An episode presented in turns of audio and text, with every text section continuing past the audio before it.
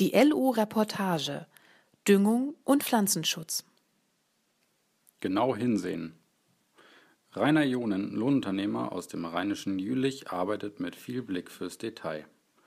Seine ackerbaulichen Steckenpferde sind dabei die Düngung und der Pflanzenschutz. Auf der Suche nach weiteren Nischen, die geeignet wären, sein damals junges Lohnunternehmen weiter auszubauen, stieß Rainer Jonen auf das Thema Düngung. Ich hatte im Rahmen meiner Umschulung Erfahrungen mit dem Kultanverfahren machen können. Von dieser Art der Düngung mit dem Ammoniumstickstoff bin ich nach wie vor begeistert. Allerdings haben wir das System von einer einmaligen Gabe weg hin zu einer differenzierten Düngung geändert. Ausgebracht wird der Flüssigdünger per 5500 Liter Feldspritze mit Schleppschläuchen und Jara-N-Sensor. Wir setzen einen zum Kultan baugleichen Dünger ein, um im Frühjahr die Schwefelgabe parallel zum Stickstoff abzusichern und fahren dann die zweite und dritte Gabe zu einem späteren Zeitpunkt mit AHL.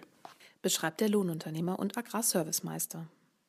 Je nach Standort düngen wir im Getreide zwei bis dreimal, um die Nährstoffe an die Wurzel zu bringen oder beispielsweise für einen A-Weizen auch dreimal, um eine gesonderte Ehrengabe umzusetzen. Nach einigen Jahren, in denen sich die Düngung für die verschiedenen Ackerbaukulturen etabliert hatte, kamen die ersten Anfragen, ob nicht der Pflanzenschutz ebenfalls durch das Lohnunternehmen Ionen durchgeführt werden könne. Wir haben drei Betriebe, für die wir die komplette Bestandsführung übernommen haben. Nachdem einer der Betriebsleiter in den Ruhestand gegangen ist, haben wir dessen Betrieb nun gepachtet und so auch die Möglichkeit, acker- und pflanzenbauliche Verfahren selbst zu testen. So Rainer Jonen. Das Lohnunternehmen Jonen besteht seit 2007. Neben Kommunalarbeiten wie dem Flinterdienst sind der Pflanzenschutz und die Düngung zu Schwerpunkten des Dienstleistungsportfolios geworden. Betriebsleiter Rainer John ist nach dem Abschluss der Gesellenprüfung zur Fachkraft Agrarservice 2007 direkt in den damals ersten Meisterkurs eingestiegen und hat ihn erfolgreich beendet. Damit ist das Unternehmen auch ausbildungsberechtigt und neben den zwei festangestellten Mitarbeitern wird jeweils ein Lehrling ausgebildet. Nachdem er in verschiedenen Lohnunternehmen gearbeitet hatte, fiel die Entscheidung, selbst ein Lohnunternehmen zu gründen. Nachdem dies zunächst im Nebenerwerb geführt wurde, entschloss sich Rainer John dann 2009 voll in das Lohngeschäft einzusteigen. Schon zu Beginn stand der Pflanzenschutz im Vordergrund. In den ersten Jahren konnte ich für einen ortsansässigen Erdbeeranbauer den Pflanzenschutz übernehmen, damals allerdings mit dessen Spritztechnik.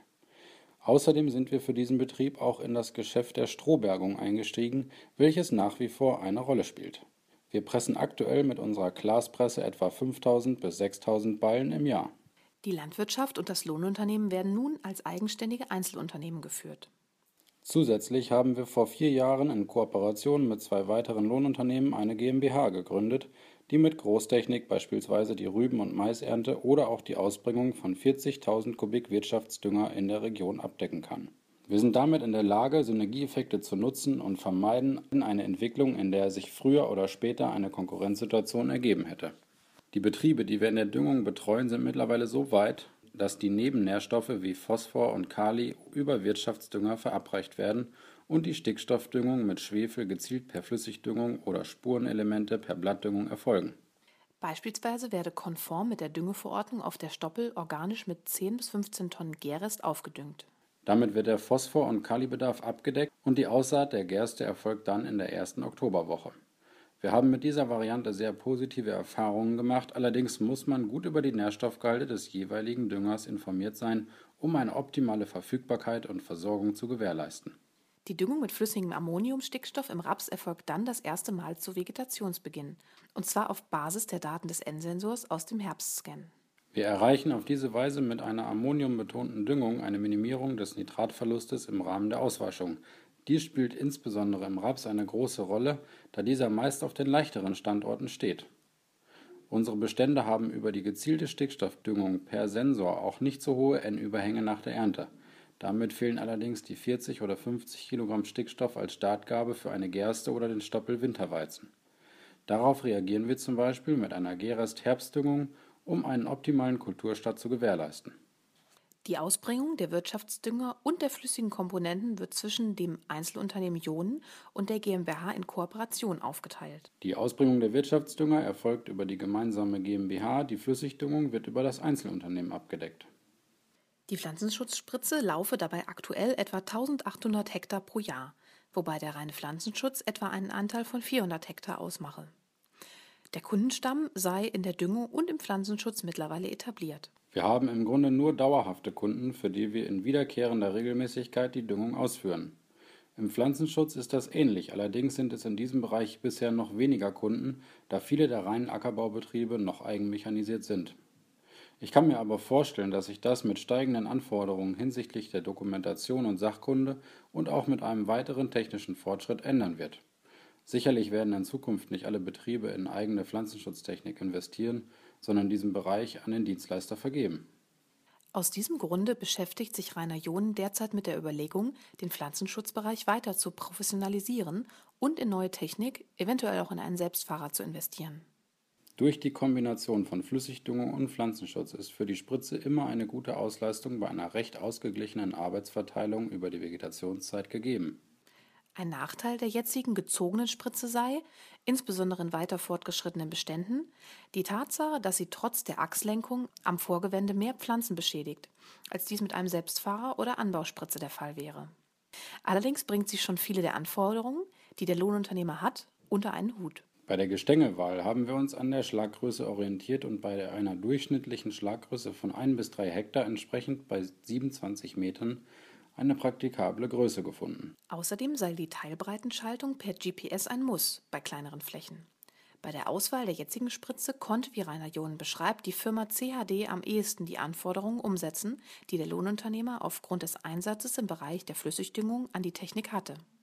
Wichtig ist für unsere Zwecke eine hohe Pumpenleistung, da wir durchaus in der Düngung mit Ammoniumstickstoff im Frühjahr an die 1000 Liter je Hektar aufwenden. Unsere jetzige Spritze kann bis etwa 1200 Liter realisieren. Außerdem war eine Ringleitung wichtig, die von der Dimension genauso groß ist wie die Zulaufleitung, damit es auch bei hohen Literleistungen keinen Rückstau gibt. Ebenfalls der geringen Schlaggröße geschuldet war eine weitere Anforderung. Es war mir wichtig, auf dem Terminal eine Mindestfahrgeschwindigkeit eingeben zu können, ab der die Spritze den Regler aufmacht, damit auch die Ecken zu 100% gedüngt werden. In Ergänzung zu unserer Maschine in Ergänzung ist unsere Maschine auch mit einer pneumatischen Düsenschaltung ausgestattet, damit diese auch prompt aufgeht. Die besonderen Anforderungen beziehen sich in der Summe also auf die Düngung und weniger auf den Pflanzenschutzbereich, wie auch das enorme Fassungsvolumen von 5500 Liter unterstreicht. Die wichtigsten Kulturen in der Region rund um Jülich sind Weizen, Gerste und Rüben. Der Raps spielt in den Rübenfruchtfolgen eher eine untergeordnete Rolle und ist im Pflanzenschutz daher für uns kaum relevant. Wichtiger wird aufgrund der auch bei uns vorhandenen Biogasanlagen der Mais, der zum Teil die Rübe in der Fruchtfolge ablöst. Um auch im Mais spritzen zu können, hat der Lohnunternehmer einen Schlepper mit einer 225er Spurweite ausgestattet. Dieser läuft damit fast ausschließlich im Mais. Ein zweiter Schlepper läuft im Pflanzenschutz mit 1,80 Meter Spur für alle anderen Kulturen. Bisher können wir alle Anfragen über eine gezogene Spritze abdecken, allerdings kommen über die GmbH immer mehr Anfragen aus dem Aachener Raum, vor allem für die Kultur Mais, so dass es eventuell sinnvoll werden kann, über weitere Investitionen nachzudenken. Ein Selbstfahrer würde dabei die maximale Flexibilität hinsichtlich der Spurweiten, Überfahrthöhe und Gestängebreite abdecken.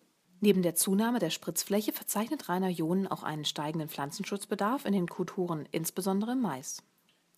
Wir haben auf den Maisstandorten die typische Unkrautdrucksituation vor allem mit Hirsen und Ackerwinde. Daher wäre vielfach eine zweite Überfahrt, eventuell sogar mit Dropleck-Düsen nach Reihenschluss sinnvoll, um auch die Spätverunkrautung auszuschalten. Dann könnte man im Anschluss an die Flüssigdüngung mit den Schleppschläuchen direkt gezielt mit den Droplecks gegen Unkräuter nachlegen. Rainer John setzt gerade bei dem Thema Gräser im Getreide auf Sicherheit. Insbesondere bei Gräsern gehen wir die letzten Jahre immer mehr auf Sicherheit. Von der Aufwandmengenreduzierung oder Teilflächenspritzung haben wir uns mit Blick auf Windhalm und vor allem Ackerfuchsschwanz verabschiedet. Aus diesem Grunde setzen wir den Sensor in diesem Bereich derzeit auch nicht ein, allerdings schon, wenn es um das Thema Wachstumsregler geht. Mit dem Einsatz des Sensors für die kombinierte Wachstumsregler und Fungizidspritzung habe man über die Jahre sehr gute Erfahrungen gemacht. Wir konnten den Aufwand beider Komponenten um rund 25 Prozent reduzieren. Das Wachstumsreglermodul des Yara-N-Sensors basiert auf der Erfahrung der Biomasse. In Kombination mit dem EC-Stadium wird dann eine Empfehlung erstellt, aufgrund welcher die Software den teilflächenspezifischen Mittelaufwand regelt. Dem zugrunde liegt die Annahme, dass dichtere Bestände mit mehr Blattmasse eine entsprechend höhere Menge an Wachstumsregler und Fungizid benötigen. In der Rübe spielt die Sensortechnik bisher noch keine Rolle. Wir fahren derzeit üblicherweise drei Nachauflaufbehandlungen in der Rübe. Zwischen der zweiten und dritten NRK Gegen zweikeimblättrige Unkräuter wird einmal mit Spektrum in der Soloanwendung zum Versiegeln und mit Fusilade gegen Gräser bzw. Hirse und Ausfallgetreidedruck behandelt. So Rainer Johnen. Früher sei dies eher eine seltene Maßnahme gewesen. Im Laufe der letzten Jahre sei sie aber aufgrund des vermehrten Hirseaufkommens immer mehr zur Standardmaßnahme geworden. Das Spektrum sollte dabei alleine gefahren werden, um eine Depression der Rübe zu vermeiden. Auch in der Rübe könne sich Rainer Johnen den Einsatz von Unterblattspritzungen vorstellen. Es könnte unter Umständen Sinn machen, noch nach Reihenschluss unter den Blättern gegen spätkeimende Unkräuter vorzugehen. Dies könnte sich insbesondere bei Rübensorten mit geringer Blattmasse rechnen. Im Allgemeinen müsse man einfach genau hinsehen und vielleicht auch einmal etwas wagen, um zu einem optimalen Ergebnis zu kommen. Das Ganze geht nur mit Leidenschaft. Man muss bereit sein, sich mit den Pflanzen auseinanderzusetzen und versuchen zu verstehen, wie die Kulturen und auch die Böden ticken. Nicht zuletzt, weil Rainer Johnen das für sich und sein Handeln konsequent umgesetzt hat, hat das Lohnunternehmen auf den DLG Feldtagen 2016 den Innovationspreis Precision Farming gewonnen. Eine Produktion des Beckmann Verlags. Gelesen von Maren Schlaus und Johannes Ruhmann.